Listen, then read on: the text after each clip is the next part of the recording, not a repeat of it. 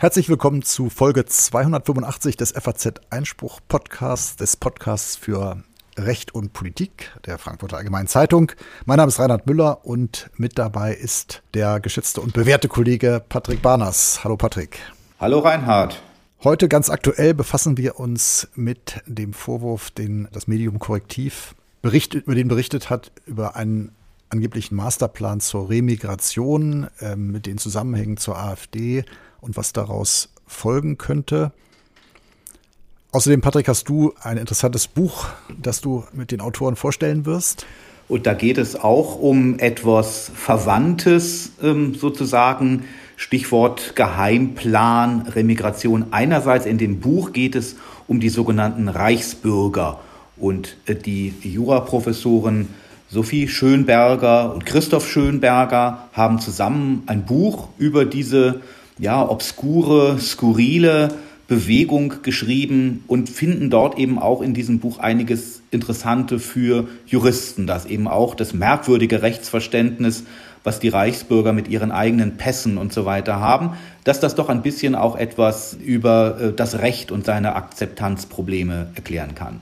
Und dann haben wir noch ebenfalls ganz aktuell ein Gespräch mit dem ehemaligen Richter des Bundesverfassungsgerichts und Völkerrechtlers Andreas Paulus, der detailliert nochmal auf Fragen zum Hager Völkermordverfahren, das Südafrika gegen Israel wegen seiner Reaktion auf die Terroranschläge im Gazastreifen, also seine, sozusagen seine Angriffe im Rahmen des Selbstverteidigungsrechts auf den Gazastreifen zum Gegenstand hat. Da geht es um die Frage einstweiligen Rechtsschutzes, den Vorwurf des Völkermordes. Was heißt das eigentlich und was sind die Auswirkungen des Verfahrens? Was könnten sie sein?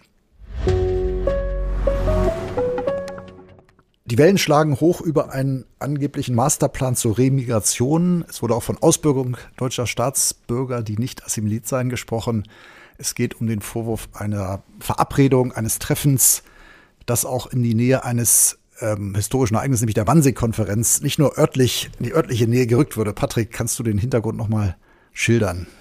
Ein Bericht, ein Artikel hat die Sache bekannt gemacht einen Artikel des sogenannten Recherchekollektivs Korrektiv. Das ist eine Gruppe von Journalisten, von Investigativjournalisten, die sich organisiert haben, getragen von einer gemeinnützigen GmbH und die Artikel veröffentlichen, die sie auch Medien zur Verfügung stellen. In diesem Fall wurde dieser Artikel dann von Ihnen selbst im Internet veröffentlicht und sorgte dann in der Tat für eine sehr, sehr breite Medienberichterstattung und Politiker bis hinauf zum Bundeskanzler haben sich geäußert, verschiedene Organisationen, die angesprochen wurden, weil ihre äh, einzelne ihrer Mitglieder teilgenommen haben an diesem Treffen, um das es geht in diesem Artikel, waren dann auch unter Zugzwang, haben sich geäußert und so weiter. Ja, worum geht's nun eigentlich? Was ist der Inhalt dieses, ähm, dieses Artikels? Ähm, Ende November letzten Jahres äh, auf, ähm, hat, hat es in einem äh, Landhotel in der Nähe von Potsdam, also in einiger Entfernung vom Wannsee, ein Treffen gegeben, zu dem äh, ein äh, pensionierter Zahnarzt aus Düsseldorf, der sein Leben lang in rechten und rechtsextremen Gruppenkontexten aktiv gewesen ist, namens Gernot Möhrig, der hatte dort eingeladen und es haben unter anderem einige Politiker der AfD dort teilgenommen. Es sollen zwei Mitglieder der Werteunion teilgenommen haben. Und äh, laut Korrektiv war eben das eigentliche Thema dieser Runde. Später wurde dann von Teilnehmern berichtet, ja, das sei eine Runde, die sich austauscht, sicher in wechselnder Zusammensetzung. Man komme immer wieder mal zusammen. Die Leute, die taten dann so, als würden sie sich wundern, dass darüber überhaupt skandalisierend berichtet worden ist. Laut Korrektiv hatte nun die Runde in diesem Jahr ein großes Thema und das sollen Möglichkeiten eben der erzwungenen Auswanderung, kann man vielleicht sagen, von hier in Deutschland ansässigen Personen mit Migrationshintergrund sein. Und als Redner zu diesem Thema war Martin Sellner, wurde dort aufgeboten und gut. Martin Sellner ist nun tatsächlich ein da einschlägig bekannter und eben auch politisch eindeutig einzuordnender Autor, ein Aktivist, so der Kopf, Organisator, vielleicht auch Chefideologe der sogenannten identitären Bewegung. Da sieht man jetzt schon, dass die Sache auch eine gewisse Pikanterie für die dort anwesenden AfD-Politiker hatte, denn die AfD hat zumindest offiziell also einen Unvereinbarkeitsbeschluss, der jetzt Mitgliedschaft betrifft in der identitären Bewegung. Da könnte man sagen, na gut, sich mit so jemandem zu treffen, heißt ja nicht, dass der dann Mitglied wird, aber es liegt natürlich. Wobei ich glaube, die Zusammenarbeit, ja. ähm, kann man darüber streiten, was Zusammenarbeit heißt, aber die Zusammenarbeit ist sozusagen untersagt laut Beschluss des Vorstands aus dem Jahr 2016. Genau. Und insofern, dass das da korrektiv wirklich eine Sache aufgedeckt hat, die die AfD in große Verlegenheit gebracht hat, auf ihrem Legalitätskurs, kann man, kann man eigentlich sagen. Natürlich stellt die AfD derzeit ins Zentrum ihrer eigenen politischen Werbung, ihrer Agitation stellt das Migrations- und Integrationsthema. Das hat ja auch Wirkung gehabt. Auch äh, fast alle anderen Parteien behandeln eben dieses Thema mit höchster Dringlichkeit. Aber natürlich ist die AfD auch mit Blick auf die Diskussionen um ihre Beobachtung durch den Verfassungsschutz, um sogar ein mögliches Verbot, ist natürlich darauf bedacht, den Eindruck zu erwecken, äh, dass sie nur verfassungsmäßige Mittel in Erwägung zieht für ihre, für ihre Zwecke. Und da hat dann eben Korrektiv, setzt dann eben an und behauptet, dort seien also offen verfassungswidrige Mittel und auch Ziele quasi Konsens oder jedenfalls Gesprächsgrundlage eben dieses, dieser Runde dort in diesem Hotel äh, gewesen. Das eigentliche Ziel dieser Pläne, die dort vorgestellt worden seien, sei eben, es, es dann nach einer Regierungsübernahme der AfD so weit zu bringen, auch Millionen von, von Deutschen mit deutschem Pass als Ausländer zu behandeln und dann auch noch zwangsweise aus Deutschland her herauszubringen. Das war die Behauptung, der Inhalt eben dieser, der eigentlich politisch brisante Inhalt dieser Enthüllung von Korrektiv.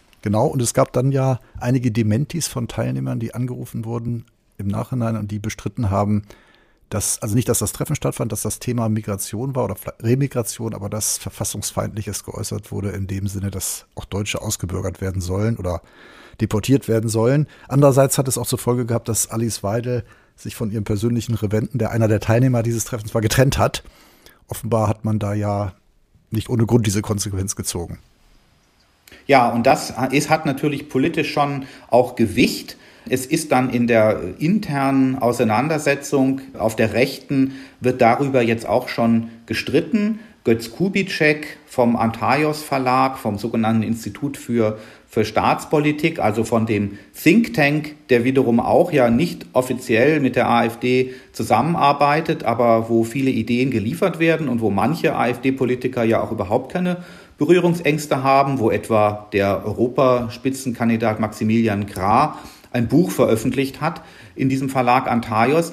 Kubitschek hat eben jetzt das als großen Fehler kritisiert, dass Weidel sozusagen an Druck da der Öffentlichkeit nachgibt ähm, und wegen, ausdrücklich ja wegen der Teilnahme von Roland Hartwig an diesem, an diesem Treffen nun die Zusammenarbeit mit ihm aufgegeben hat. Und da ist dann schon interessant, ja, wenn man hört, der persönliche Referent der Fraktionsvorsitzende nahm daran teil. Das weiß man natürlich, dass äh, Abgeordneten zumal in Führungsämtern ja alle möglichen Mitarbeiter äh, haben.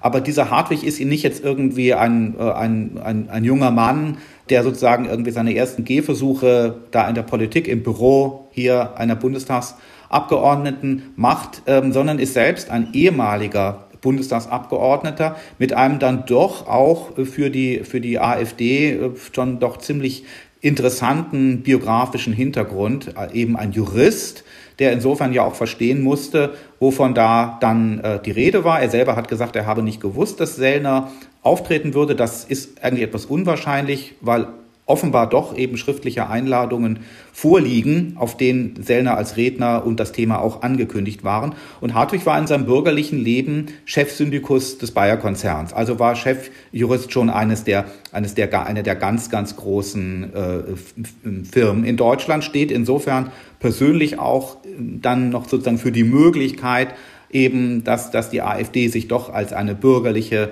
Partei verkaufen kann und mit ihren Themen eben auch ein, ein bürgerliches Milieu erreicht. Insofern ist diese kleine Personalie, ja, ein persönlicher Referent, der Vertrag wird, wird, wird aufgelöst, äh, hat eben doch auch eine größere Bedeutung. Und die Bedeutung hat es auch bekommen, indem sich bis hin zum Bundeskanzler viele geäußert haben.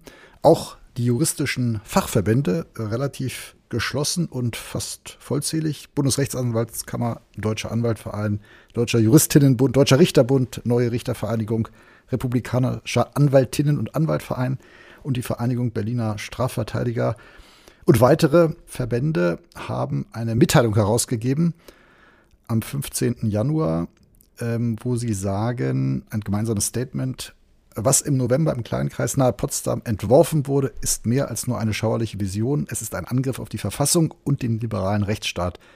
Die massenhafte Deportation von Menschen aus Deutschland darf nie wieder Realität werden.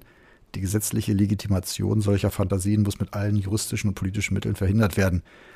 Dieses Treffen darf sich in der Rückschau nicht als Anführungszeichen zweite Wannsee-Konferenz Abführung entpuppen.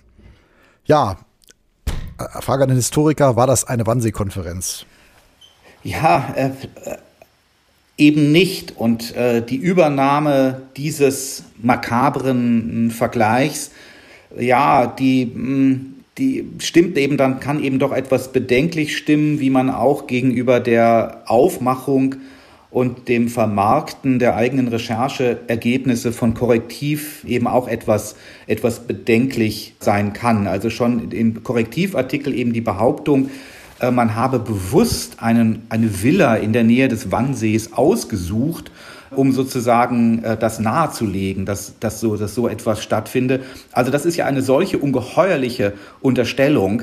Das würde ja wirklich den allen Teilnehmern unterstellen oder jedenfalls den, den Veranstaltern, dass sie, dass sie bewusst in makabrer Weise der Selbstinszenierung, einer für Eingeweihte verständlichen Selbstinszenierung, sich direkt in die Nachfolge eben der Holocaust-Vorbereitung durch die Nazis stellen. Gut, wenn man dann hört, es haben dort als Organisatoren auch Leute mitgewirkt, die wirklich in Neonazi-Organisationen Organisationen ähm, lange Führungsämter hatten, wie dieser Zahnarzt Möhrig, will man das vielleicht nicht ganz ausschließen. Aber ist es dann doch für den größeren Kreis von Leuten, die da teilgenommen haben, also etwa für unsere Hörer wieder interessant, auch ein Staatsrechtler, der Privatdozent Ulrich Vosgerau, ein Schüler von Otto Depenheuer, Privatdozent an der Universität Köln. Also dass ein solcher Mann, der auch regelmäßig als Gutachter im Bundestag und in Landtagen für die AfD auftritt, dass der sich an sowas beteiligen würde, an so einer, also fast schon quasi Maskerade, wir spielen, wir spielen Wannsee-Konferenz. Das ist wirklich eine obszöne Vorstellung. Vielleicht war es so, aber das hätte dann etwas anders belegt werden müssen. Wie ist jetzt diese Übernahme dieses Vergleiches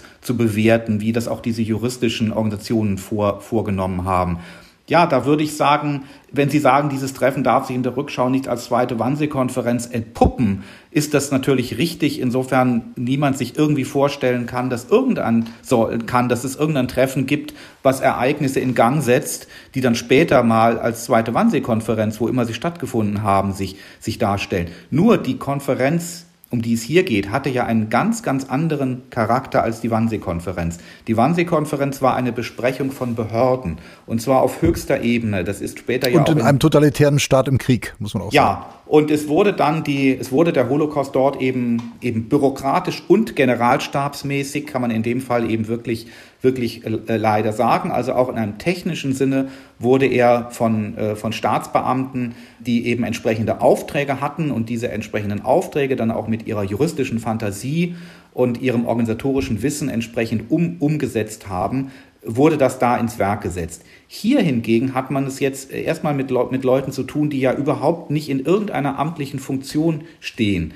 Da, da ist der eine oder andere Jurist jetzt dabei gewesen bei diesem Treffen und Sellner, ähm, der österreichische Publizist, hat Ideen vorgetragen darüber, wie man juristisch eben eben eine Zwangsauswanderung ähm, äh, organisieren kann. Und das ist aber noch ja ganz ganz, ganz weit weg und es ist eigentlich in der Art etwas, etwas ganz anderes als eben eine, äh, äh, eine Behördenbesprechung, die einen konkreten Auftrag äh, umsetzt. Und gerade weil natürlich die, die Wannsee-Konferenz und alles, was aus ihr folgte, weil man so gut weiß, wie eben fatalerweise eben auch juristische Rationalität, juristisches Wissen eingesetzt wurde für den Holocaust und es eben nicht so war, wie eine Nachkriegslegende wollte, dass es quasi alles Geheimnis war und ein Massenmord ins Werk, Werk gesetzt wurde, obwohl das doch alles doch verboten war. So war es ja nicht, sondern, sondern es gab auch interne, auch administrative, verwaltungsrechtliche Selbstermächtigungen und Selbstlegitimationen. Jetzt kann man hier vielleicht vielleicht sagen, ja, es gibt jetzt hier auch Ansätze sozusagen eines, eines, eines bösen, kreativen, üblen Umdeutens des, ähm, des, des, des geltenden Rechts. Aber das ist noch so abstrakt, dass eben dieses Hantieren mit, mit der ganz präzise ja äh, stehenden Formel Wannsee-Konferenz für einen bestimmten Typus des Ereignisses, das ist einen, ein, es ist eine Skandalisierung, die, die gar nicht äh, dazu beiträgt, dass man sich nüchtern anguckt, was ist da überhaupt besprochen worden und wie bedenklich und gefährlich war das vielleicht. Andererseits muss man ja sagen, es waren Politiker einer Partei anwesend, die im Osten in Umfragen ab, mit Abstand stärkste Partei ist, in Ländern, in denen Landtagswahlen anstehen, äh, wahrscheinlich den Sieg davontragen wird, auch wenn sie wahrscheinlich nicht regieren wird. Also es hat natürlich schon eine politische Bedeutung. Und die Frage ist eben, die entscheidende in der Tat, wurde dort verfassungsfeindliches besprochen, in dem Sinne, dass aufgrund ethnischen, rassistischen Vorstellungen Deutsche in zwei Kategorien geteilt werden oder wurde über gewaltsame Austreibung gesprochen oder angedacht. Äh, das denkbar ist ja, das ist ja die große Debatte, dass man einer Partei oder Bewegungen, die den Marsch durch die Institutionen anstreben und auch Chancen haben, Mehrheiten zu gewinnen, dass man die frühzeitig erkennen und im Rahmen des Rechtsstaats stoppen können muss.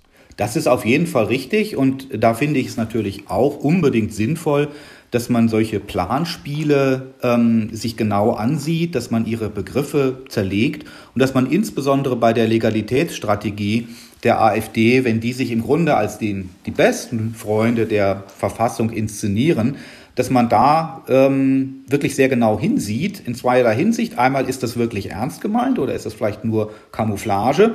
Und andererseits natürlich auch äh, bereiten die sich nicht darauf vor, mit Mitteln formal eben dann äh, unter weiter Fortbestand selbstverständlich des Grundgesetzes dann die faktische rechtsstaatliche Ordnung so umzukrempeln, dass man sie halt nicht wiedererkennen würde. Und da ist sicherlich dieses Thema des Zusammenhangs auch von Staatsbürgerschaft, Staatsidentität, Integration, äh, das ist ein ganz besonders heikles und wichtiges Thema. Und da ist auch ja gar für mich persönlich auch gar keine Frage, dass, dass natürlich bei der AfD man es da auch mit völkischen Ideen zu tun kommt, wo dann schon eine große Energie sozusagen in die Tarnung dieser Ideen hineingeht, die nicht so zu formulieren, dass dann doch größere Teile der Öffentlichkeit von vornherein abgeschreckt sein werden. Aber hier ist es ja so, dass eben, und das ist, glaube ich, auch für die allgemeine politische Reaktion darauf und ein bisschen die Frage, wie ehrlich ist eigentlich die Empörung auch der anderen Parteien ähm, über, dieses, ähm, über dieses Treffen. Es ist ja so, dass letztlich dann der entscheidende Knackpunkt, wo wirklich diese Verfassungswidrigkeit und Rechtsstaatswidrigkeit erreicht wäre, wäre genau dieses Aufspalten der Bevölkerung in zwei Sorten von, von Deutschen und quasi eine auch eine moralische, dann aber auch irgendwie rechtlich umgesetzte zwei Klassen, zwei, zwei Rechte Gesellschaft. Da gäbe es übrigens ja auch NS-Vorbilder übelster Art. Die Unterscheidung zwischen der echten Staatsbürgerschaft und Rechtsunterworfenheit von bloßen Staatsangehörigen, das war ja wirklich ein ein, ein NS-Machtmittel der Unterdrückung und Ausbürgerung. Also klar, alles, was in diese Richtung geht, müsste von Anfang an bekämpft werden. Nur hier jetzt auch die Frage, auf welcher Grundlage haben sich eigentlich diese juristischen Vereinigungen geäußert? Gerade in, den, in diesem Knackpunkt hat es eben mehrere Teilnehmer des Treffens gegeben, die das bestritten haben, die gesagt haben, Sellner habe so etwas dort nicht vorgetragen.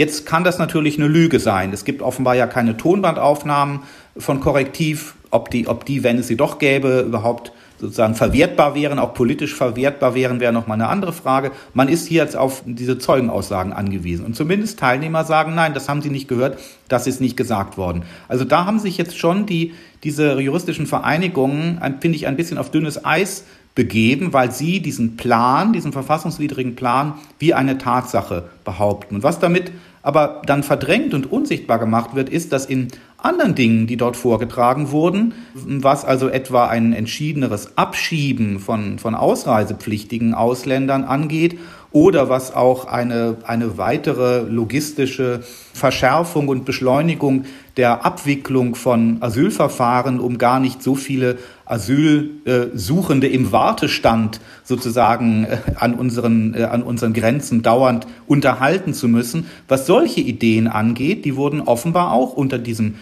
Schlagwort eben Remigration. Das sind Leute, die sind als Migranten zumindest nach Deutschland oder in, Lager an, der, an den europäischen Grenzen gekommen. Und da muss es jetzt auch noch etwas systematischer zugehen, dass man die zurückschickt. Darüber wurde offenbar auch ausführlich gesprochen. Aber das sind ja durchaus auch ähm, Ideen, die, die eben jenseits der AfD diskutiert werden, vielleicht sogar Mainstream sind. Und das wird dann natürlich völlig verdrängt, dass man selber ähm, auch in der Sache eben äh, solche äh, auch äh, solche solche Rückabwicklung von Migrationsvorgängen im großen Stil, wie der Bundeskanzler selbst gesagt hat, plant und dass es da Überschneidungen gibt mit dem, was die, was die AfD im Sinne ihrer Legalitätsstrategie natürlich auch propagiert. Das wird völlig ausgeblendet in den empörten Reaktionen der anderen Parteien auf diese Enthüllung. Die Frage ist natürlich weiterhin, wie man damit umgeht. Die AfD gilt ja als Verfassungs, also wird vom Verfassungsschutz beobachtet in verschiedenen Abstufungen je nach Land und die Frage, wie man politisch mit Verfassungsfeinden umgeht und ob es jetzt sicherlich die Bedeutung, die der NPD seinerzeit im zweiten Verbotsverfahren fehlte, um verboten zu werden. Andererseits wäre es eben auch ein Armutszeugnis, wenn man sagt, gerade in dem Moment, wo die Partei oder auch heikel, dem Moment, wo die Partei stärkste Partei in mehreren Bundesländern ist, äh, denken wir über ein Verbotsverfahren nach. Die andere Frage ist natürlich, wenn eine Partei mal regieren sollte, hat sie natürlich auch die Möglichkeit, Verfassungsschutzämter und Verfassungsgerichte zu besetzen. Andererseits wiederum gibt es ja im föderalen Staat, also nicht nur horizontale, sondern auch vertikale äh, Möglichkeiten zu verhindern, dass wirklich eine grundlegend verfassungsfeindliche Politik verfolgt wird. Das sind ja auch Fragen, die sich dann aus diesem Anlass stellen. Umgang äh, mit Verfassungsfeinden, wenn man sie als solche erkennt. Ja, interessanterweise haben ja, haben ja äh, doch äh, äh die Fraktionsvorsitzenden der AfD ähm, in den äh, in den neuen Bundesländern, die haben sich alle hinter diese äh, Ideen dieses Treffens gestellt. Als das gehörte ja mit zu diesen Reaktionen, empörten Reaktionen der Öffentlichkeit, als dann der der so ein privater Verein, der Jahr für Jahr eine und Journalisten so eine Nachricht liefert, ah, man hat ein Unwort des Jahres äh, ausgerufen und das soll nun tabuisiert werden. Da hat man dann merkwürdigerweise für das letzte Jahr, obwohl da, davon ja noch gar nicht so viel dann die Rede war, obwohl Sellner natürlich schon davon gesprochen hat, da wurde Remigration eben zum, zum Unwort des Jahres erklärt. Und darauf haben dann eben Björn Höcke und seine vier Kollegen ähm, aus den äh, Landtagen äh, im Osten haben dann darauf reagiert und gesagt, eben für uns, nein, für uns ist Remigration kein Unwort. Im Gegenteil, Remigration natürlich mit mit äh, verfassungsmäßigen Mitteln ist ein zentraler Punkt eben der, der, der AfD-Programmatik. Und in einem etwaigen Verbotsverfahren Christian Waldhoff äh, von der Berliner Humboldt-Universität hat dazu ja ein interessantes längeres Interview im ZDF bei heute äh, gegeben. In einem etwaigen Verbotsverfahren hätten natürlich solche äh, förmlichen Aussagen ähm, von hochrangigen äh, Mandatsträgern äh, aus Landtagen, was die Programmatik angeht, hätten natürlich ein, ein höheres Gewicht als, äh, als die Teilnahme von einem persönlichen Referenten oder auch hier eines einzelnen Fraktionsvorsitzenden. Einer von denen war ja anwesend bei diesem Treffen. Aber auch da, denke ich, muss man vielleicht, vielleicht muss man da gar nicht die große Sorge haben, dass, dass die Bevölkerung und erst recht natürlich zum Beispiel unsere Hörer oder, oder, oder, oder Leser sowas falsch verstehen. Aber die Vorstellung sozusagen, da wäre jetzt im Sinne von Geheimplan etwas aufgedeckt worden, was man jetzt in der Hand hat und was man dann nur in Karlsruhe vorlegen muss und zeigen muss, ja, ist doch klar, die müssen ver verboten werden. Das wäre eine ganz naive Vorstellung. Ja, herzlichen Dank. Das äh, wird, Thema wird uns ja sicherlich weiter beschäftigen. Neulich war aus der Bundesregierung zu hören, ein Verbotsverfahren könne man nur führen, wenn man hundertprozentig sicher sei, dass man es gewinne. Wobei auch dann die Frage steht, ob das, da das ja im politischen Ermessen der Verfassungsorgane steht, ob man es überhaupt machen sollte oder ob das nicht die Lage verschlimmern könnte, weil man ja auch Ideologien oder Anschauungen nicht verbieten kann ja, das wird uns weiter beschäftigen. Vielen Dank einstweilen, lieber Patrick. In der Literaturrubrik des Einspruch-Podcasts möchten wir heute ein Buch vorstellen, das besonders aktuell ist ein Buch über die Reichsbürgerbewegung.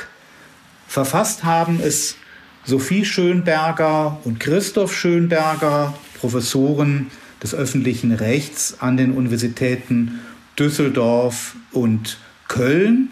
Die Reichsbürger Ermächtigungsversuche einer gespenstischen Bewegung erschienen im Verlag CH Beck und ich freue mich sehr, dass die beiden Autoren jetzt mit mir über das Buch sprechen werden. Herzlich willkommen im Einspruch-Podcast. Ja, vielen Dank, vielen für, die Dank für die Einladung. Ja, ich fange vielleicht mal an mit dem, mit dem Titel, die Reichsbürger und dann der Untertitel Ermächtigungsversuche einer gespenstischen Bewegung. Da hört man erstmal nichts Juristisches heraus. Daher die neugierige Frage, wie Sie als Juristen denn dazu gekommen sind, sich überhaupt mit der Reichsbürgerbewegung zu beschäftigen und ein ganzes Buch darüber zu schreiben.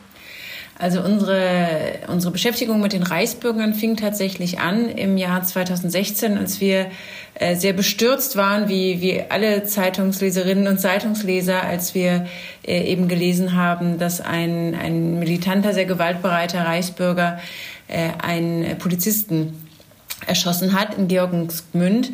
Äh, und das war für uns tatsächlich der, der etwas aufrüttelnde äh, Anfangspunkt. Vorher hatte man davon immer mal gehört und alle haben so ein bisschen geschmunzelt und sich ein bisschen drüber lustig gemacht und, und es wirkte irgendwie so ein bisschen grotesk, so wie ein, so wie ein, so wie ein schlechter Juristenscherz. Und auf einmal wurde uns sehr klar, dass es viel mehr ist als das und dass da eine sehr, sehr ernsthafte Bedrohung ähm, drin liegt für den Staat äh, in einer Bewegung, wie sich dann später gezeigt hat, die auch, äh, die auch zunehmend wächst.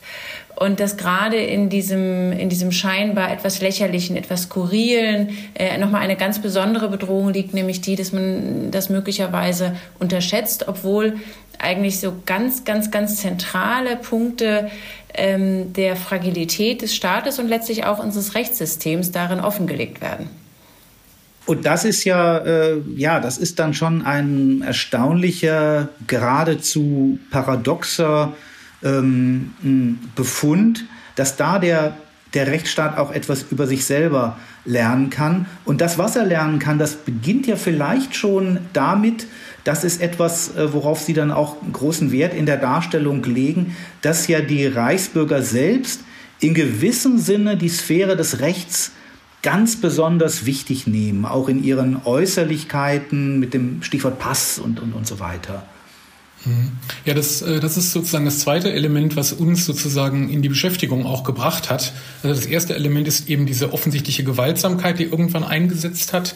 Das zweite Element ist das, was uns eigentlich gerade so als Juristen äh, besonders herausfordert, nämlich diese ungeheure Faszination der Reichsbürger für das Recht. Die Reichsbürger sind ja vom Recht in besonderer Weise umgetrieben, äh, insbesondere von seinen äußeren Formen, seinen äußeren Erscheinungszeichen, sehr stark auch auch von Identitätsdokumenten, Pässen, ähm, Hoheitszeichen aller Art und ähnlichem. Ähm, und äh, da ist es natürlich für uns sozusagen besonders faszinierend zu sehen, wie das sein kann, dass so eine Szene gewissermaßen ihr eigenes Recht erfindet und gerade indem sie ihr eigenes Recht erfindet, die offiziell geltende Rechtsordnung in besonderer Weise herausfordert. Eigentlich stärker als diejenigen, die wir kennen, die sozusagen auf gewaltsamen Umsturz aus sind, extremistische Bewegungen aller Art. Ähm, da gibt es eine gewisse Vertrautheit, aber Bewegungen, die sagen, den Staat, den gibt es eigentlich gar nicht. Ähm, und wenn es eine Rechtsordnung gibt, dann ist es nicht die, die die offiziellen Juristen kennen, sondern die, die nur wir kennen. Äh, darin liegt eine besondere Bedeutung und auch eine besondere Schwierigkeit des Umgangs mit dieser ganzen Szene. Weil natürlich dieser ganze Umgang mit dem Recht äh, auf, auf ganz grundlegende rechtstheoretische Fragen äh, zurückführt. Nämlich, was ist überhaupt Recht? Woher bezieht das Recht seine Geltung? Äh, woher weiß ich überhaupt, äh, dass, äh, dass die Reichsbürger nicht Recht haben und wir mit unseren Rekonstruktionen doch? Also das war eine, äh, eine Reaktion, die wir sehr oft bei anderen Juristinnen und Juristen beobachtet haben, dass sie gesagt haben, ja, ja, aber das stimmt ja gar nicht.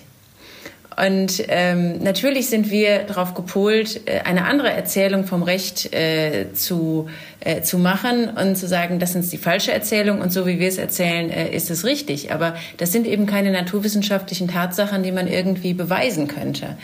Ähm, und, das ist letztlich das Interessante. Äh, was hat man eigentlich diesen, diesen Reichsbürgern entgegenzusetzen, außer der, der schlichten Behauptung, aber das stimmt doch gar nicht? Da ist man in einer ähnlichen Situation, wie wenn man mit den Angehörigen von Sekten oder mit Esoterikern argumentiert. Ähm, da hat ja typischerweise das Gedankengebäude ähm, selbst eben eine, eine ganz hohe interne Plausibilität ähm, und man streitet sich dann über die Prämissen.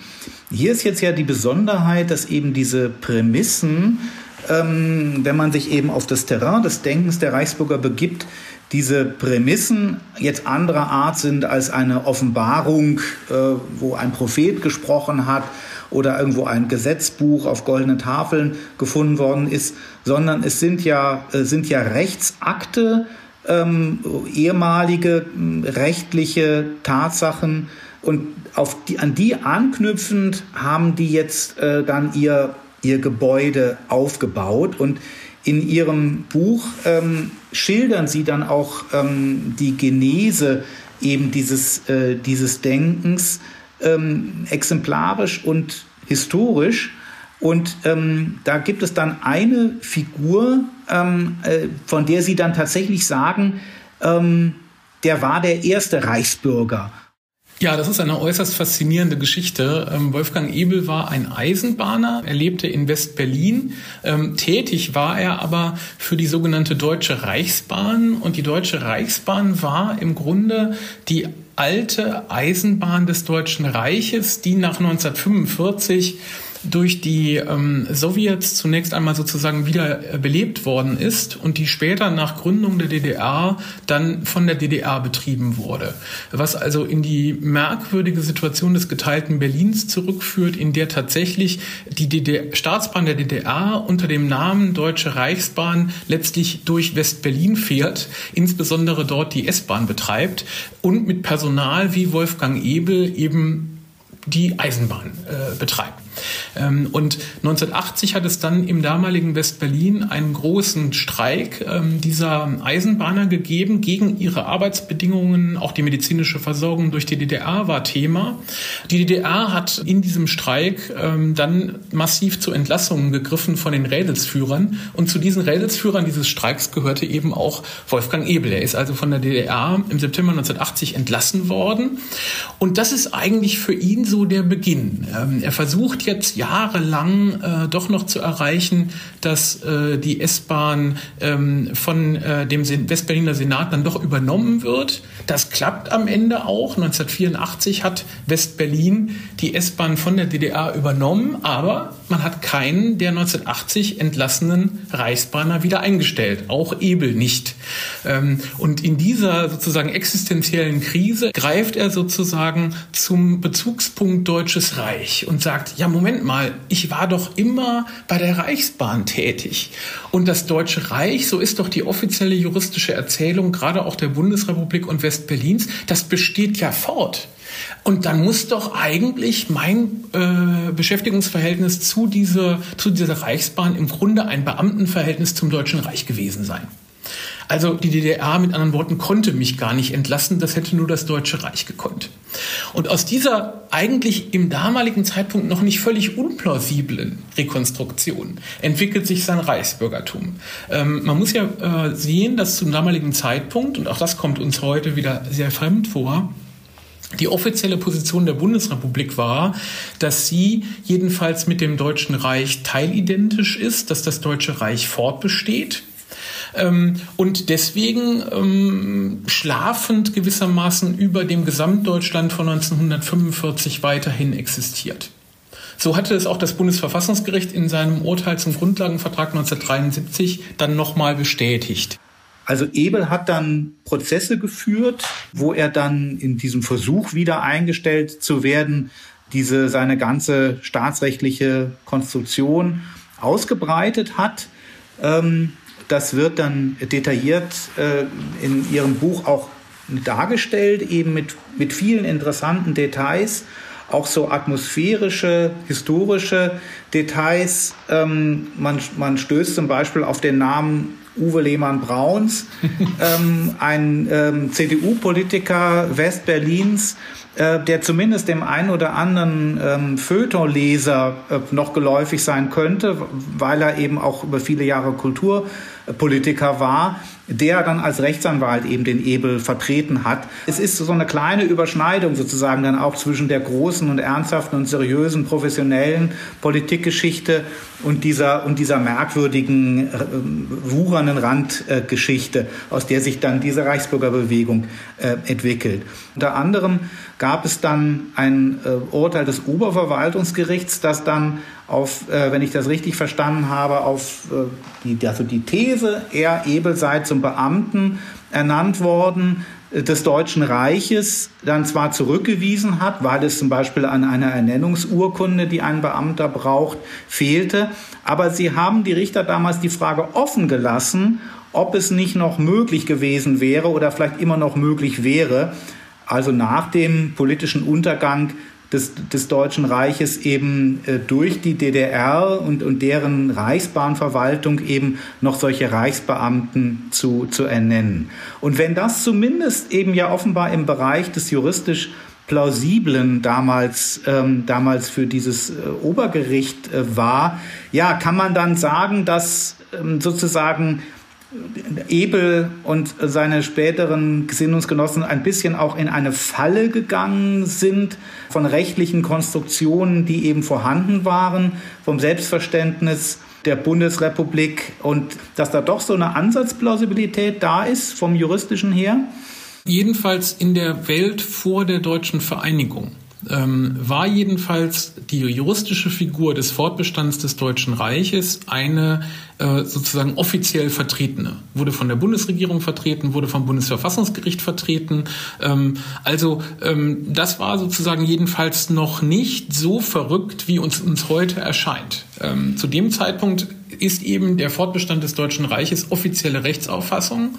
Das Bundesverfassungsgericht hat sogar in seinem Urteil 73 gesagt, das Deutsche Reich sei sozusagen einerseits teilidentisch mit der Bundesrepublik, insofern handlungsunfähig, aber für Gesamtdeutschland will sagen, insbesondere in Bezug auf die DDR, sei es aber sozusagen handlungsunfähig. Und dieses Moment, also eines handlungsunfähig über Gesamtdeutschland schwebenden Reiches, das ist ja das, was Ebel in irgendeiner Weise mobilisiert. Und das hatte natürlich in Westberlin eine besondere Bedeutung, weil in Westberlin ja auch die Bundesrepublik nicht im selben Ausmaß an die Stelle des Deutschen Reiches getreten war, wie das für den Rest äh, der Bundesrepublik oder Westdeutschlands eben der Fall war. Also insofern gibt es sozusagen in dem Moment, in dem Ebel das macht, tatsächlich Elemente der Plausibilisierung. Und das Widersprüchliche der damaligen Rechtsposition wird ja in, in seiner Position eigentlich relativ deutlich. Also wir haben zwar das Deutsche Reich, angeblich wird die Reichsbahn in West-Berlin, so war die offizielle westliche Rekonstruktion, für das Deutsche Reich betrieben. Aber tatsächlich wird sie von der DDR betrieben und zwar mit ihrem Personal und nach ihrem Recht. Wie kann das eigentlich sein? Das jedenfalls ist eine Frage, die man sich sinnvollerweise auch schon für die damalige Zeit hätte stellen können. Ähm, wenn man die juristischen Rekonstruktionen heute nachliest, kommen sie einem eben widersprüchlich vor. Und mitten in dieser Widersprüchlichkeit ist jemand wie Ebel gewissermaßen existenziell gefangen, der ja selber kein Jurist war, der, der das alles sozusagen bruchstückhaft damals schon verarbeitet hat. Ähm, aber er bewegte sich noch in einer Welt, in der das nicht alles ohne jede Plausibilität war.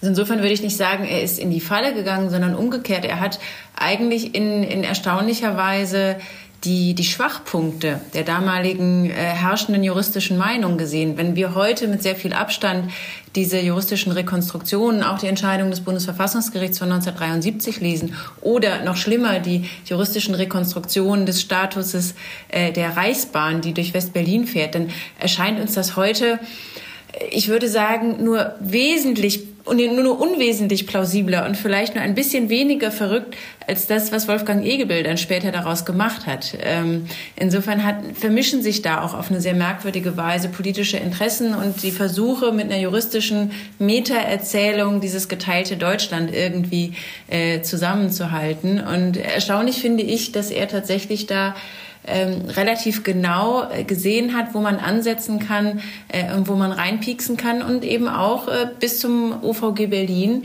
äh, Juristinnen und Juristen ins Schwitzen bringen kann. Gibt es denn in der, in der heutigen Welt, der heutigen staatlichen Existenz äh, Deutschlands, die dann ja doch nach der Wiedervereinigung äh, auf nochmal andere Grundlagen gestellt wurde, wo in gewissem Sinne auch eine Bereinigung, kann man vielleicht sagen, stattgefunden, stattgefunden hat. Gibt es denn heute äh, für diesen sozusagen staatsrechtlichen Nihilismus oder dieses kontrafaktische, diesen Ansatz der Reichsbürger zu sagen, es existiert da noch etwas fort, ähm, obwohl es jetzt ja höchstwahrscheinlich keine Behörden mehr gibt, die den Namensbestandteil Reich noch haben, gibt es trotzdem auch in der heutigen Reichsbürgerideologie noch so Versatzstücke, die, die auch so eine sozusagen so eine, so eine Scheinplausibilität haben. Ähm, wo auch da äh, sozusagen solche Schwächen eben auch des heutigen Staatsrechts sich zeigen? Hm, das würde ich nicht sagen. Ich würde eher sagen, dass es auffällt, wie sehr es die Versatzstücke aus der deutschen Teilungswelt vor 1989, 90 sind, die sozusagen recycelt werden. Ähm, während natürlich tatsächlich doch eine sehr grundlegende Veränderung durch den 2 plus 4 Vertrag, also durch den Abschluss, ähm, den völkerrechtlichen Abschluss der deutschen Einheit ist. Genau. Ähm, das Interessante ist nun tatsächlich, und das ist äh, wirklich interessant an den Elementen, die da auftauchen, ähm, bei den Reichsbürgern schwingt mit, ja, aber da ist doch das Deutsche Reich eigentlich nicht wirklich wiederbelebt worden. Was war denn jetzt eigentlich mit diesem handlungsunfähig über Gesamtdeutschland schwebenden Reich im, im Prozess der deutschen Vereinigung? Ähm, und da ist tatsächlich sozusagen nicht wirklich eine juristische Bereinigung ähm, äh, hat da eingesetzt oder hat da stattgefunden, sondern im Grunde nur ein juristisches Vergessen. Also wir haben halt einfach 1990 auf eine andere grundlegende Erzählung umgestellt. Die grundlegende Erzählung seit 1990 ist, ähm, das Vereinigte Deutschland ist sozusagen der maßgebliche deutsche Staat. Das Grundgesetz ist die Verfassung dieses ähm, äh, ähm, sozusagen maßgeblichen deutschen Staates. Ähm, und äh, die Reichsbürgerszene ähm, sagt natürlich oder versucht anzuknüpfen an dieses gewissermaßen an diese plötzliche Umstellung der Erzählung von 1990. Man sieht das ja sehr schön etwa auch in der Frage, ähm, heißt das Friedensvertrag, heißt das kein Friedensvertrag? Der 2 plus 4 Vertrag war sozusagen im völkerrechtlichen Sinne kein Friedensvertrag. Er hieß nicht so, aber er ist an die Stelle getreten, er hat die Funktion erfüllt. Ähm, Reichsbürger sagen jetzt, es gibt immer noch keinen Friedensvertrag. Das Deutsche Reich ist auch nie wieder sozusagen als Vertragspartner aufgetreten, was richtig ist. Ja? Ähm, also die Erzählungen, die wir vor 1990 hatten darüber, wie sich möglicherweise der Prozess einer Wiedervereinigung und Neubegründung ähm, Deutschlands nach dem Ende der Teilung abspielen sollte, äh, ähm, stimmt nicht völlig überein mit den tatsächlichen Prozessen, die dann 1990 stattgefunden haben. Und an diesem Moment, also diesem sozusagen plötzlichen Wandel der Grunderzählung ohne starke juristische Erzählung dazu, an diesem Moment knüpfen die Reichsbürger weiterhin an und kommen mit so einem nagenden Verdacht, ähm, der sich etwa auch auf Artikel 146 Grundgesetz, also auf die Frage ähm, einer äh, neuen gesamtdeutschen Verfassung bezieht, wo die Reichsbürger eben auch sagen, ja, ähm, es bräuchte eigentlich sozusagen diese gesamtdeutsche Verfassung, es hat sie aber nicht gegeben. Ähm, was ist denn eigentlich damit? Das sind so Elemente, die viel weniger juristische Plausibilität haben als ähm, äh, die Rekonstruktion der Welt vor 1990, aber es sind Momente, Momente, die dieses sozusagen ähm, fragile Verhältnis der Deutschen zu ihrer staatsrechtlichen Ordnung erst in der Teilungszeit und dann auch in der Nachteilungszeit in irgendeiner Weise präsent halten.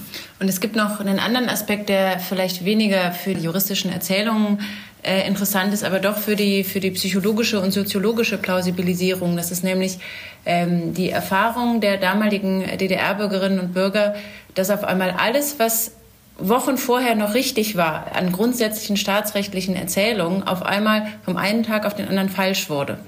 Das ist etwas, ähm, was man natürlich verdauen muss und was schon zu äh, vielleicht den, die Hinwendung zu so einem generell nagenden Verdacht, Moment mal, wieso ist denn dann jetzt diese Ordnung, in der wir, äh, in der wir sind, warum ist die denn jetzt die richtige? Könnte die nicht vielleicht auch ganz falsch sein, was das natürlich befördert? Und es gibt tatsächlich mittlerweile sogar kleine Splittergruppen bei den Reichsbürgern, die den Fortbestand der DDR behaupten. Systemwechsel ähm, in der, äh, in der Geschichte ähm, für die ist es ja ganz typisch, dass, ähm, wie Sie e-, eben mit Recht gesagt haben, dann äh, Bezug auf 1990 bei näherem Hinsehen eine saubere Bereinigung gar nicht, gar nicht, statt, äh, gar nicht statt, stattgefunden hat. Es bleiben immer so ein paar lose Fäden übrig, wenn die Legitimitätsgrundlage sich ändert und wenn dann das noch zusammengeht mit solchen äh, einschneidenden Verlusten eben an, äh, an Sicherheit, wie Sie es gerade beschrieben haben, ja, dann kommt es zu solchen Gespenstern und zu solchen Fortleben ähm, eben nicht nur von Personen, wie man das vielleicht aus der älteren Geschichte noch kennt, der Traum, dass, dass also ein hingerichteter Thronfolger vielleicht dann doch noch mal zurückkehren kann und in Wirklichkeit überlebt hat, sondern das wird auch von von ganzen politischen Ordnungen und Staaten behauptet. Insofern würde ich jetzt als Historiker sagen, als Leser Ihres, Ihres Buches ist es in gewissem Sinne gar nichts Neues, was ja dann wieder heißt, dass man auch vielleicht Vergleiche finden kann. Zum Beispiel ist mir eingefallen, dass es ja auch Leute gegeben hat, die an der Legalität des Endes des Heiligen Römischen Reiches deutscher Nation gezweifelt haben. Und mir hat sogar mal jemand erzählt, dass der berühmte katholische Philosoph Robert Spähmann auch zu den Leuten gehörte, die der Meinung waren, eigentlich hatte Kaiser Franz II., der letzte Kaiser, hatte gar nicht das Recht abzudanken. Und insofern müsste das alte Reich eigentlich eigentlich fortbestanden haben. Mhm. Jetzt ist es ja heute so, dass, ähm, dass, dass diese Unsicherheitsgefühle, die Wahrnehmung einer fragilen ähm, Staatlichkeit einen sehr, sehr handfesten Charakter hat, der auch demoskopisch nachweisbar ist, jetzt in unserer heutigen Gegenwart. Wie ist denn da die, Ihre Einschätzung, was sozusagen die Ausstrahlungskraft dieses Reichsbürgerdenkens äh, angeht?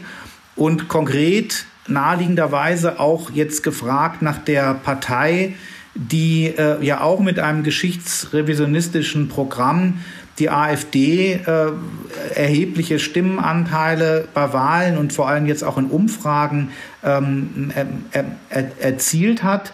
Äh, ja, gehören da die Reichsbürger so skurril ihr Denken ist, ähm, vielleicht doch auch zu den Ideologie- oder zumindest Energielieferanten dieser Partei? Also ich würde sagen, man, müsste jetzt ein paar Unterscheidungen einführen. Also das eine, was mir wichtig erscheint, ist, dass wir in der Reichsbürgerszene in der breiten, ähm, im breiten Feld, das ja sehr vielfältig und heterogen ist, eigentlich in der Regel nicht den Rückbezug auf das Dritte Reich finden. Also die, also es, die Reichsbürger berufen sich in der Regel auf den Fortbestand des Deutschen Reiches von 1871. Wir haben es ja wirklich nicht mit einer mehr oder minder konsistenten Ideologie zu tun. Und deswegen franzt das an den Rändern auch Richtung Rechtsextremismus, würde ich sagen, durchaus aus. Und wir haben natürlich einzelne ähm, prominente Fälle, ähm, in denen äh, auch der Bezug zur AfD oder zu, ähm, zu ähnlichen Figuren Figuren im AfD-Milieu ähm, da war. Ne? Also äh, Prinz Reuß mit seiner Putschistentruppe hat jedenfalls offiziell ähm, durchaus ähm, Elemente aus der Reichsbürgerideologie ähm, sozusagen offiziell vertreten und sie in sein Weltbild eingebaut. Ähm, ähm, das gilt natürlich auf andere Weise auch für die, äh, für die frühere Richterin Malsack Winkemann, die ja ähm, da die andere große Verbindungsfigur ist. Ich wäre aber vorsichtig damit, jetzt die ganze Szene sozusagen als so eine Art Vorfeld zu bezeichnen. In den Medien hat man ja häufig, vielleicht auch aus Bequemlichkeit, ähm, so eine Einstufung, die Reichsbürger, ach so, das sind Rechtsextremisten. Ähm, ich glaube aber, dass man damit die spezifische Gefährlichkeit der Breite der Reichsbürgerszene eher unterschätzt äh, weil man sich in der Illusion wiegt, bei Rechtsextremisten wissen wir ungefähr, womit wir es zu tun haben, ähm, während bei den Reichsbürgern eben eine schleichende Form der Delegitimierung ähm, äh, in der Breite existiert, die für das System auf andere Weise sozusagen gefährlich ist, als in dieser unmittelbaren, sozusagen rechtsextremistischen Variante. Und genau diesen Bereich der Delegitimierung jenseits äh, des, oder jedenfalls nicht zwingend identisch mit dem Rechtsextremismus, den hat ja auch jetzt seit äh, seit wenigen Jahren der Verfassungsschutz zunehmend äh, auf dem Schirm, hat einen eigenen Beobachtungsbereich äh, eingerichtet. Und auch da sind die, sind die Strukturen sehr fluide, wo es tatsächlich, und das scheint mir ein wichtiger Punkt zu sein, eben nicht um eine ganz spezifische, gefestigte, positive Ideologie, also positive Ideologie im Sinne von ein konkretes Ideologieangebot geht, sondern im Zentrum steht dieses, alles ist falsch, alles, was wir haben, ist nicht legitim, ähm, irgendwas ist hier ganz, ganz schief und das stimmt doch alles gar nicht. Und das sind Dinge, die wir sehr stark bei den Corona-Protesten gesehen haben, wo es Übergangsbereiche gibt. Also gerade bei dem bei dieser Truppe um äh, Prinz Reuß äh, haben wir sozusagen den in Anführungszeichen klassischen äh, Reichsbürgerteil und dann einen etwas kruderen Bereich, der durch eine andere Führungsfigur äh, äh personifiziert wurde, wo das Ganze mehr in diese QAnon ähm, Verschwörungserzählung geht. Das ist alles sehr anschlussfähig, weil die, die Reichsbürger letztlich eine bestimmte Art von, von Verschwörungserzählung anbieten. Aber auch diese, diese Delegitimierungsstrategie ist etwas, was wir bei der AfD beobachten. Also diese, ähm, diese Delegitimierungserzählung, insbesondere zum Beispiel auf Staatsangehörigkeit, das hat selbst die AfD-Bundestagsfraktion vor einigen Jahren äh, ins Plenum gebracht und als solches, äh, und als solches mit äh, aufgenommen. Und das ist ja tatsächlich auch heute, was womit die AfD sehr stark arbeitet. Dieses alles ist falsch, alles ist korrupt, die da oben, die sind gar nicht das echte Volk, die sind gar nicht die echte Regierung. Und das sind die Elemente, die anschlussfähig sind und die brandgefährlich sind, weil dieser nagende Zweifel, äh, was die Legitimität des Systems angeht, ähm, tatsächlich genau den Boden dafür bieten kann, dass alles irgendwann zusammenbricht. Bei den Corona-Maßnahmen hatte sich damals ja auch ein sogenannter Widerstand formiert, der äh, mobil machte, äh, letztlich auch gegen den Gedanken der, des gesetzlichen Zwangs überhaupt. Also das ist auch jenseits der persönlichen Überschneidungen sicherlich ein paralleles Phänomen. Mir würden auch noch die Schulverweigerer, ähm, sind auch immer wieder in den mhm. Medien ein, ein Thema, würden mir auch einfallen als ein Beispiel dafür, ähm, wo eben ja der staatliche Normierungsanspruch, auch dann der staatliche Zwang in der Praxis ähm, häufig ins, ins, ins, ins Leere greift und auf, auf einen grundsätzlichen Widerstand trifft, ähm, ja, dem, wo, wo dann so eine, wo dann auch so eine gewisse Hilflosigkeit auf der, auf der staatlichen Seite sich dann, sich dann zeigt. Und besonders interessant finde ich jetzt, dass Ihr Buch letztlich ja darauf hingeht, nicht nur zu warnen, also auch durchaus dem Verfassungsschutz Recht zu geben, sich dafür zu interessieren, äh, dass es diesen, diese Ausbreitung eben dieses Legitimitätszweifels in einer Weise gibt, die dann schadet. Eigentlich ist es ja gut, sich die Legitimitätsfrage äh, zu stellen, werden Sie ja als Juraprofessoren bestimmt auch sagen. Aber hier hat es eben dann eine spezifische Form, die dann eben doch nicht mehr, auch wirklich nicht mehr, äh, nicht mehr rational ist.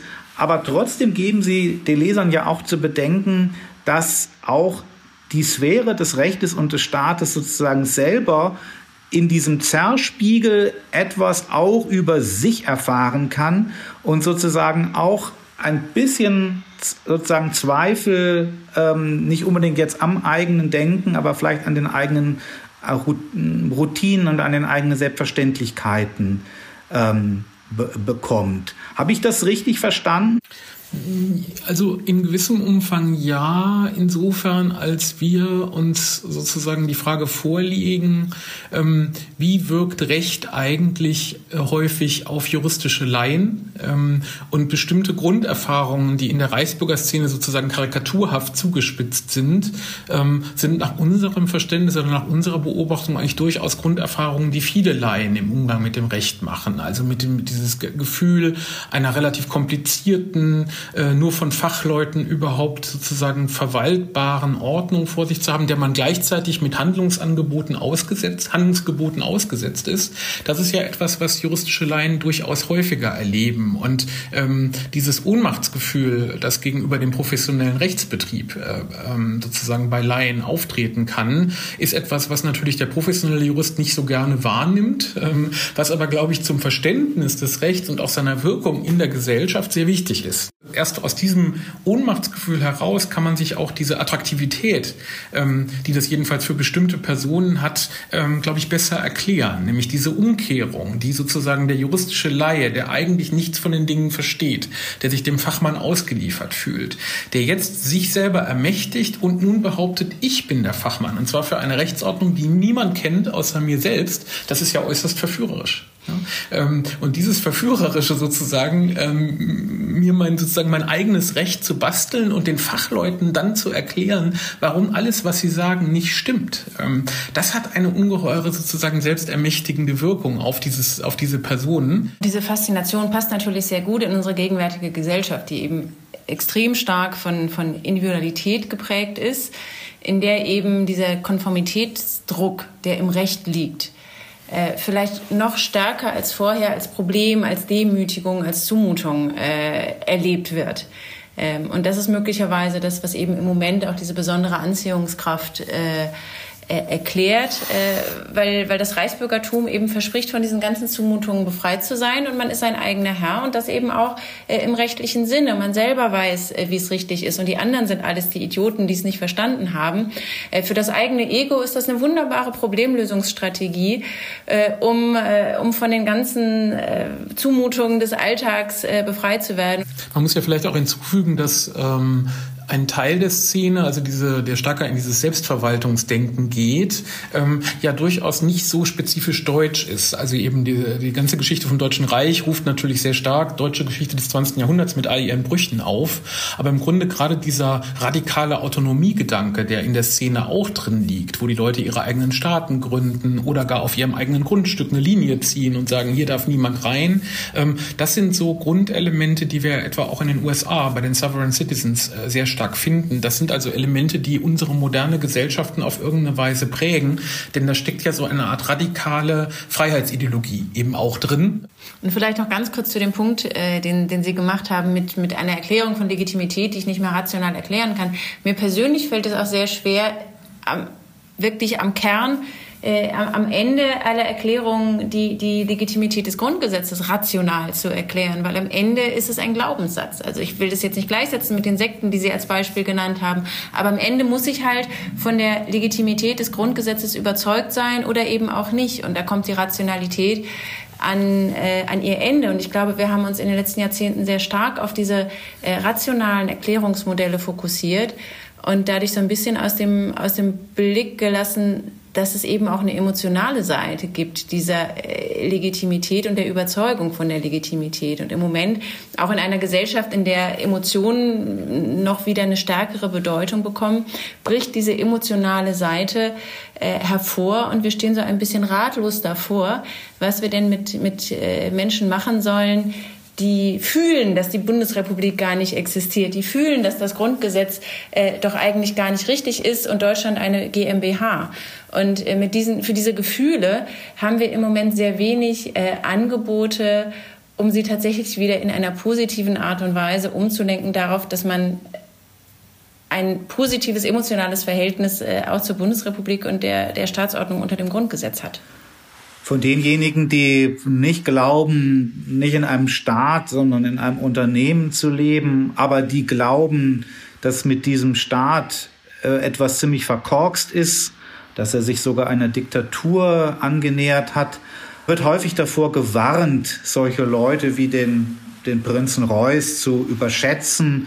Ich glaube, Ihr Buch ähm, gibt einem eben doch gute Gründe, die, äh, diese Bewegungen auch dann ernst zu nehmen, wenn eben mit einem politischen Erfolg jetzt im direkten Sinne ähm, nicht zu rechnen ist. Das finde ich dieses besonders Interessante, dass man es eben mit, hier mit einem exotischen und kuriosen, skurrilen Phänomen zu tun haben, dem Sie ja gar nicht die Skurrilität äh, nehmen äh, wollen und können. Und dass es einem dann aber doch, wenn man Ihr Buch dann liest, äh, gespenstisch äh, nahe kommt. Ganz herzlichen Dank nach Düsseldorf für dieses Gespräch. Und jetzt kommen wir zu einem ganz wichtigen Verfahren für die Völkerrechtsordnung, das Verfahren vor dem Internationalen Gerichtshof und die Fragen, die sich mit dem Terrorangriff auf Israel einerseits und der israelischen Reaktion auf diesen Angriff befassen. Herzlich willkommen, Andreas Paulus, Völkerrechtler von der Universität Göttingen, ehemaliger Richter des Bundesverfassungsgerichts. Herr Paulus, wir reden über den Völkermordvorwurf und das Verfahren vor dem Internationalen Gerichtshof. Die Bundesregierung hat ja jetzt verlauten lassen, dass sie sich beteiligen will und dass sie das für eine politische Instrumentalisierung hält und den Vorwurf als entbehrt jeder Grundlage abgestempelt hat. Sehen Sie das genauso? Ja, es ist in der Tat ein Problem dieses Verfahrens, dass äh, eine ja sehr komplexe Lage durch das Nadelöhr der Völkermordkonvention hindurch muss, weil nur für Völkermord eine Zuständigkeit des Internationalen Gerichtshofs begründet ist. Äh, und das äh, macht eigentlich die Hauptproblematik des Verfahrens aus, sodass viele Dinge, die man sozusagen im allgemeinen Verständnis gerne angeführt hätte und behandelt hätte, gar keine Rolle spielen. Und das macht die Sache schwierig. Es gibt zwar durchaus unterschiedliche Auffassungen über die, das Verfahren, aber eine gewisse äh, Neigung dazu zu sagen, jedenfalls Völkermord liegt nicht vor, gibt es schon. Auf der anderen Seite enthält die Völkermordkonvention nicht nur das Verbot des Völkermords selber, sondern auch eine Pflicht zur Verhinderung von Völkermord und auch eine Pflicht, nicht zum Völkermord aufzustacheln.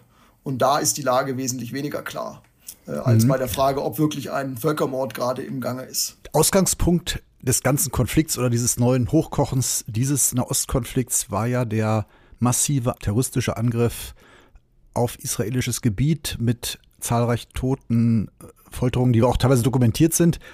War das auch ein Völkermord?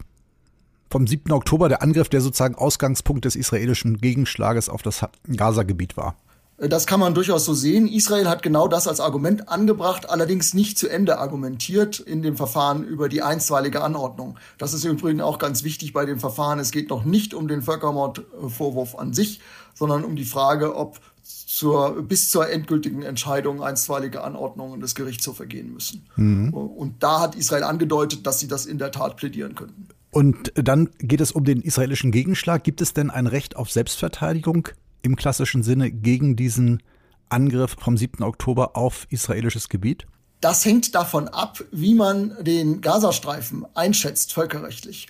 Und das ist sehr umstritten.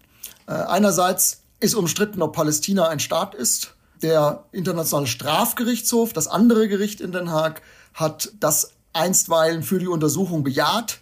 Äh, viele Staaten, unter ihnen die Bundesrepublik, lehnen diese Qualifizierung ab sagen aber auch, dass äh, das palästinensische Volk ein Recht auf Selbstbestimmung hat.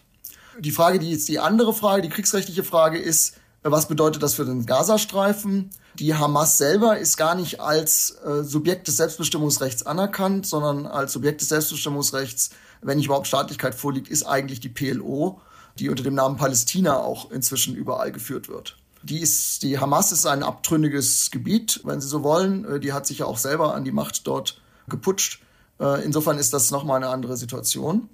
Und diejenigen, die nun behaupten, das sei eine Besatzung, so konnte, musste man Südafrika verstehen, äh, die sagen, wenn eine Besatzung noch vorliegt, dann ist das eine Frage des Besatzungsregimes, was ich dort tun kann, um Sicherheit herzustellen, aber keine Frage des Selbstverteidigungsrechts. Allerdings ist es ja so, dass Israel, anders als das Westjordanland, den Gazastreifen im Jahr 2005 verlassen hat. Jedenfalls dort keine permanenten Truppen unterhält. Äh, nun sagen diejenigen, die sagen, das ist noch eine Besatzung, das ist auch grundsätzlich die Auffassung der Vereinten Nationen, äh, dass Israel nicht vollständig abgezogen ist, sondern die Kontrolle über sehr viele Dinge weiter behält, zum Beispiel über die Infrastruktur. Gaza ist nicht in der Lage, sich selbst zu versorgen. Äh, also hat Israel auch die Kontrolle der Nahrungsmittelversorgung und auch auf der See hat Israel die Kontrolle behalten. Äh, allerdings muss man sagen, dass das äh, traditionelle Besatzungsrecht, das es seit der Hager Landkriegsordnung gibt, seit über 100 Jahren, an sich davon ausgeht, dass Truppen auf dem Territorium präsent sein müssen. Und das sind israelische Truppen, äh, waren sie jedenfalls vor der Selbstverteidigungshandlung nicht. Das spricht dafür, Selbstverteidigung anzuerkennen. Allerdings ist wiederum auch umstritten, ob gegen nichtstaatliche Akteure der die Hamas unzweifelhaft ist. Nicht? Bei Palästina wäre das was anderes als, als möglicher Staat. Aber die Hamas jedenfalls ist ein nichtstaatlicher Akteur und es ist auch umstritten, ob es überhaupt Selbstverteidigung gegen nichtstaatliche Akteure gibt. Aber müsste man da nicht, wenn man jetzt äh, nochmal an den 11. September denkt, das war ja auch kein Angriff etwa Afghanistans gegen die Vereinigten Staaten, sondern das waren Terroristengruppen, die teilweise in Afghanistan ihre Heimat hatten. Und da hat ja, wurde ja zumindest das Selbstverteidigungsrecht auch vom UN-Sicherheitsrat ins Spiel gebracht. Genau, und zwar allerdings nicht in einer Resolution selber, sondern nur in ihrem Vorspruch in der Präambel, mhm. wie man auch sagt. Darauf, deswegen war da dann am Ende strittig, ob es sich sozusagen eine Entscheidung des Sicherheitsrats war, äh, der kann das, wenn er das will, oder ob es nicht einfach nur der Sicherheitsrat auf ein vorhandenes Selbstverteidigungsrecht hingewiesen hat. In den letzten 20 Jahren hat sich in der Tat eine Entwicklung äh, abgezeichnet, dass auch gegen nichtstaatliche Akteure Selbstverteidigung möglich ist. In Europa zum Beispiel nach dem äh, Bataclan-Attentat in Frankreich haben auch die europäischen Staaten, Frankreich und auch Deutschland dann im Gefolge auch ihre Rechtsauffassung hier geändert. Auch in äh, zum Beispiel auch Staaten, die Israel sonst nicht gewogen sind, wie Saudi-Arabien, haben schon 2006 ein solches Selbstverteidigungsrecht anerkannt äh, gegen nichtstaatliche Akteure. Also die Tendenz geht ganz stark dahin. Das hat auch eine gewisse Logik, wenn nicht mehr der Staat überall auf der Welt die beherrschende Rolle spielt und Angriffe von seinem Territorium verhindern kann, ist es natürlich, hat es eine gewisse Logik, dann den eine Selbstverteidigung auch gegen solche nichtstaatlichen Akteure anzuerkennen. Und dann muss man immer wiederum sehen, dass aber der Territorialstaat, auf dem das stattfindet, den ersten Zugriff hat, einen nichtstaatlichen Akteur unter Kontrolle zu bringen. Das ist grob das Recht, das sich da abzeichnet. Das ist aber noch nicht von allen Staaten anerkannt. Aber man muss doch sagen, unabhängig davon, ob das jetzt im Rahmen eines Selbstverteidigungsrechts nach der UN-Charta geschieht oder ob wir ein Besatzungsregime annehmen, dass man solch einen Angriff nicht unbeantwortet lassen kann.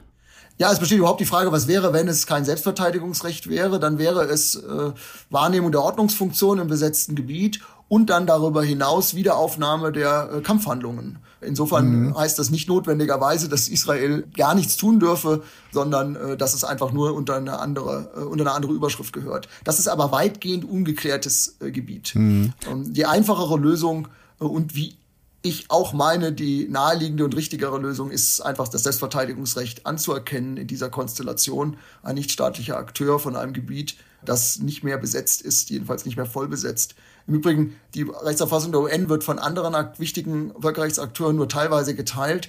Das Internationale Komitee vom Roten Kreuz spricht in seinem Kommentar zu den Genfer Konventionen von einer funktionalen Besatzung, die sich dann aber auch nur auf die Funktionen bezieht, die Israel noch unter Kontrolle hat und ist damit mit dieser Auffassung gar nicht so weit von dem obersten Gericht Israel selbst entfernt, das gesagt hat, die Besatzung ist zu Ende, aber Israel hat noch besondere Verpflichtungen, sich um das Gebiet zu kümmern, weil es über bestimmte ähm, Einflussmöglichkeiten noch verfügt äh, und das Gebiet sich nicht selber versorgen kann. Das scheint mir eine sehr, äh, der, der jedenfalls der Problematik angemessene Lösung zu sein. Das heißt dann aber eben nicht, dass, ist, dass das äh, Gaza so behandelt werden muss, als sei es schon weiterhin ein vollbesetztes Gebiet. Das würde die Realität des Abzugs vor dem, äh, nach 2005 äh, und vor dem, äh, der Selbstverteidigungshandlung auch äh, negieren.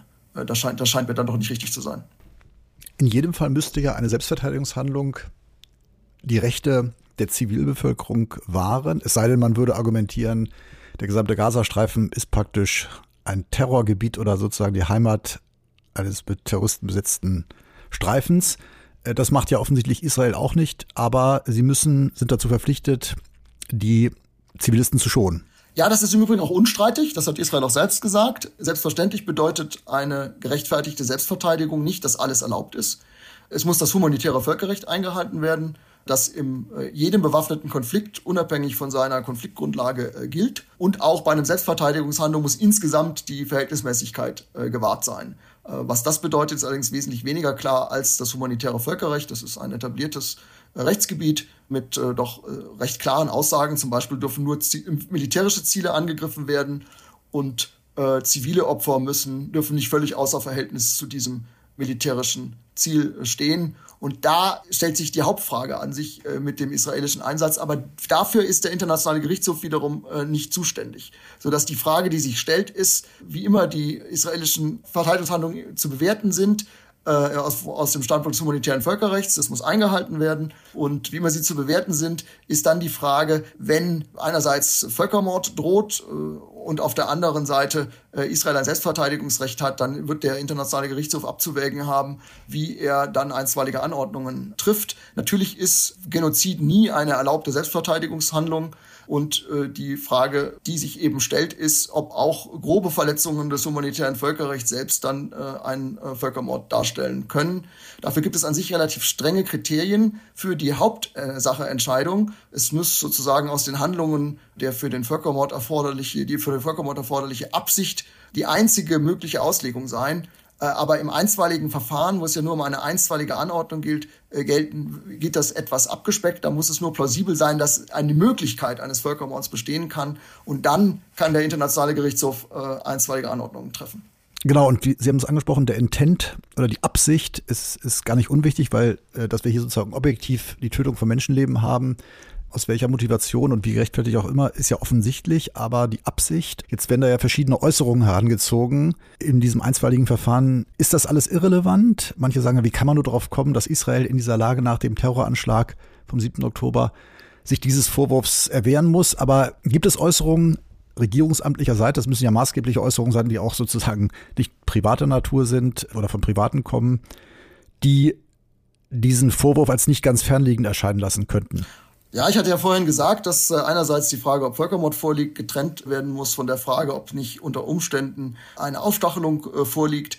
Israel selber hat die von Südafrika zitierten Äußerungen äh, nicht als solche verteidigt, sondern zwei Dinge gesagt. Erstens, die meisten dieser Äußerungen auch von Regierungsmitgliedern sind von Regierungsmitgliedern erfolgt, die selbst keinen Einfluss auf die israelische Militäraktionen haben. Zweite Linie war, wie einige dieser wirklich sehr verstörenden Äußerungen gerechtfertigt wurden oder jedenfalls entschuldigt wurden, war, das sei unmittelbar nach diesem Massaker vom 7. Äh, Oktober 2023 erfolgt, sodass man dem nicht die vollen Gewicht geben könnte. Jedenfalls alle, die Einfluss auf die Militäraktion hätten, hätten sich nicht in dieser Weise geäußert. Ist das relevant? Oder müsste man nicht sagen, der, nehmen wir an, ein Staatsoberhaupt, ein Regierungschef, der vielleicht auch nicht persönlich Einfluss auf die konkrete Militärführung nimmt, aber der äußert sich ja im Namen des Staates, der in Den Haag vor Gericht steht. Ja, die Frage ist natürlich, was solche Äußerungen von hochrangigen Regierungsmitgliedern, auch wenn sie nicht selber im Kriegskabinett äh, stehen und unmittelbare Entscheidungen treffen, was das bedeutet im Verhältnis zur Frage, ob hier angestachelt wird zum Völkermord, wie wirkt sich das auf die Soldaten aus. Es gab da durchaus verstörende Bilder in Den Haag von Soldaten, die also feiern, dass man äh, keine Rücksicht auf Zivilisten nehmen müsste, weil alle im Gazastreifen seien Angreifer.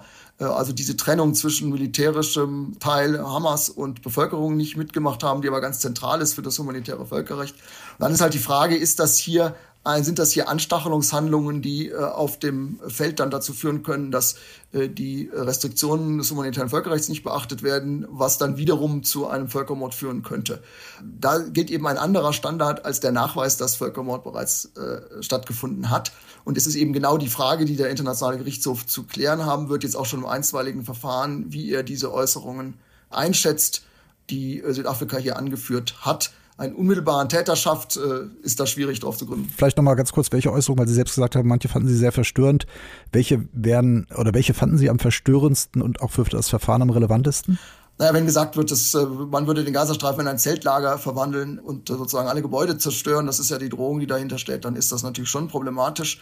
Problematisch war sicher auch äh, die dann wirklich von einem Mitentscheider getätigte Äußerung des Ministerpräsidenten, das an die biblische Geschichte von Amalek erinnert hat. Und er hat allerdings nicht gesagt, dass dann auch die Reaktion äh, auf den Angriff von Amalek, dass die Reaktion Israels heute dieselbe sein sollte. Aber so konnte man das verstehen. Also das ist die, der Vorwurf ist, dass man hier missverständliche äh, oder auch ähm, schon sehr krasse Äußerungen getätigt hat, die dann ein, eine Gefahr eines Völkermordes mit sich äh, bringen würden. Israel antwortet darauf gar nicht so sehr, dass diese Äußerungen in Ordnung sind, sondern Israel antwortet darauf, wir haben ein Rechtssystem und der äh, Generalstaatsanwalt hat schon, äh, Generalstaatsanwaltschaft hat schon angekündigt, dass sie äh, natürlich solche Handlungen auch verfolgen wird. Insofern ähm, wird sich zeigen, ob auch in Israel hier auf diesem Gebiet noch etwas passiert. Könnte auch eine Rolle spielen der Vorfall neulich, der natürlich ein Einzelfall war, dass Israel drei eigene Soldaten erschossen hat, die mit freiem Oberkörper und weißer Flagge heraustraten, woraus man vielleicht, die teilweise auch auf Hebräisch äh, die Soldaten ansprachen, woraus man eine gewisse unterschiedslose Behandlung aller im Gazastreifen sich befindlichen herauslesen kann. Auf dem dagegen spricht natürlich wieder, dass es humanitäre Korridore gab, Warnungen und so weiter. Aber werden solche Einzelfälle auch relevant sein? Also dieser Einzelfall jetzt eher weniger, der weist einfach darauf hin, dass sozusagen ähm, kriegsrechtliche äh, Maßstäbe nicht eingehalten wurden, dass man Leute, die keine Waffen mehr haben, äh, nicht angreifen kann. Äh, nun haben die israelischen Soldaten gesagt, wenn ich das richtig verfolgt habe, sie hätten aber was anderes angenommen. Das wird man im Einzelnen aufklären müssen. Das alleine würde nicht reichen. Es gibt aber auch von israelischer Seite eine weitere Rechtfertigung gegen den Vorwurf, selbst Völkermord zu begehen. Das ist, dass man äh, Vorsichtsmaßnahmen getroffen habe, in der Tat Korridore eingerichtet hat, Warnungen ausgesprochen hat, wenn man äh, ein Ziel bombardiert, ein militärisches, das dann auch zivile Nebenfolgen äh, haben kann. Ob das wirklich alles so in dieser idealen Art und Weise äh, passiert, ist natürlich umstritten und müsste dann im Einzelnen nachgewiesen werden. Das ist allerdings in einem einstweiligen Verfahren gar nicht möglich. Äh, hier wird es auf Plausibilitäten ankommen. Das heißt, es ist aber denkbar, dass eine Entscheidung in diesem einstweiligen Verfahren gefällt wird, die sozusagen die Äußerungen zum, zum Maßstab nimmt und sagt, das wurde womöglich durch konkrete Äußerungen von maßgeblichen, entscheidungserheblichen, auch mit Wirkung, potenzieller Wirkung versehenen Akteuren angestachelt. Und das würde sozusagen im einstweiligen Verfahren reichen. Das wird der Internationale Gerichtshof zu entscheiden haben. Dem will ich hier nicht vorgreifen. Nein, ich meine jetzt vom Maßstab her. Sie hatten ja angedeutet, es geht nicht um den, die faktische Überprüfbarkeit des Völkerbordvorwurfs, sondern es kann auch, es geht um die sozusagen, äh, dass man auch verpflichtet ist, zu verhindern, anzustacheln. Und dass es da eben gar nicht so sehr um die Fakten im Feld geht, sondern auch um gar nicht so, gar nicht so geringen Anteil, die Äußerungen haben und ihre Wirkung. Das ist sozusagen eine plausiblere Argumentation als die andere. Ob sie wirklich trägt, äh, das wird der Gerichtshof zu erwägen haben. Was glauben Sie, wenn Sie so anschauen, wie die internationale Reaktion, die Ankündigung beizutreten oder auch nicht beizutreten, auf dieses Verfahren sind? Was wird das unabhängig vom konkreten Ausgang für Folgen haben? auf, vielleicht auch auf das Völkerrecht selbst, aber auf die Konvention, auf den Völkermordvorwurf?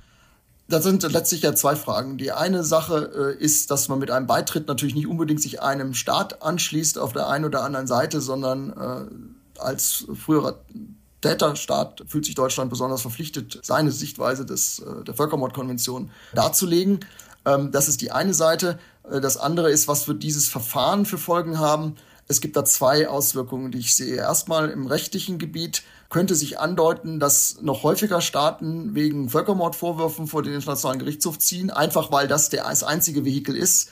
Äh, das gab es ja auch schon im Jahr davor, ähm, gibt es noch äh, zwischen Ukraine und Russland. Das gibt es in Bezug auf die Rohingya. Es gibt jetzt sehr viele Völkermordverfahren vor dem Internationalen Gerichtshof und hier stellt sich in der Tat die Gefahr, dass das ausufert und äh, sozusagen die Frage ist, entweder ist es Völkermord oder ist es gar nichts. Und dass die, mhm. Rest, die, die restlichen äh, völkerrechtlichen Regeln, äh, die viel erheblicher sind, die äh, kommen aus dem Blick. Das ist durchaus eine Gefahr. Die zweite Gefahr, die ich sehe, äh, wir haben eine recht einhellige Reaktion der Völkerrechtswelt auf den äh, russischen Aggressionskrieg gegen die Ukraine äh, gesehen, jedenfalls nach dem 24. Februar 2022. Das gilt für diesen äh, Konflikt äh, bedauerlicherweise nicht. Das ist eine solche Einigkeit konnte nicht, ist nicht in demselben Maße vorhanden, auch wenn die äh, Gremien von Völkerrechtlern äh, bis hin zum berühmten äh, Institut de Droit International durchaus zu Äußerungen gekommen sind, ist die Lage wesentlich weniger eindeutig. Und insofern ähm, ist, das, ist das Problem, dass hier sozusagen ein, wieder eine Art Nord-Süd-Konflikt äh, entsteht, äh, der diesmal auch auf rechtlichem Gebiet ausgefochten wird, ist, glaube ich, nicht von der Hand zu weisen. Äh, und dieser Gefahr sollte und muss der Gerichtshof in irgendeiner Weise entgegenwirken. Ganz herzlichen Dank, Andreas Paulus, für dieses Gespräch. Das war unsere Folge 285 des FAZ-Einspruch-Podcasts. Die nächste Folge zur gewohnten Zeit in der nächsten Woche. Feedback zum Podcast bitte sehr gern unter einspruchpodcast.faz.de und bleiben Sie Einspruch treu.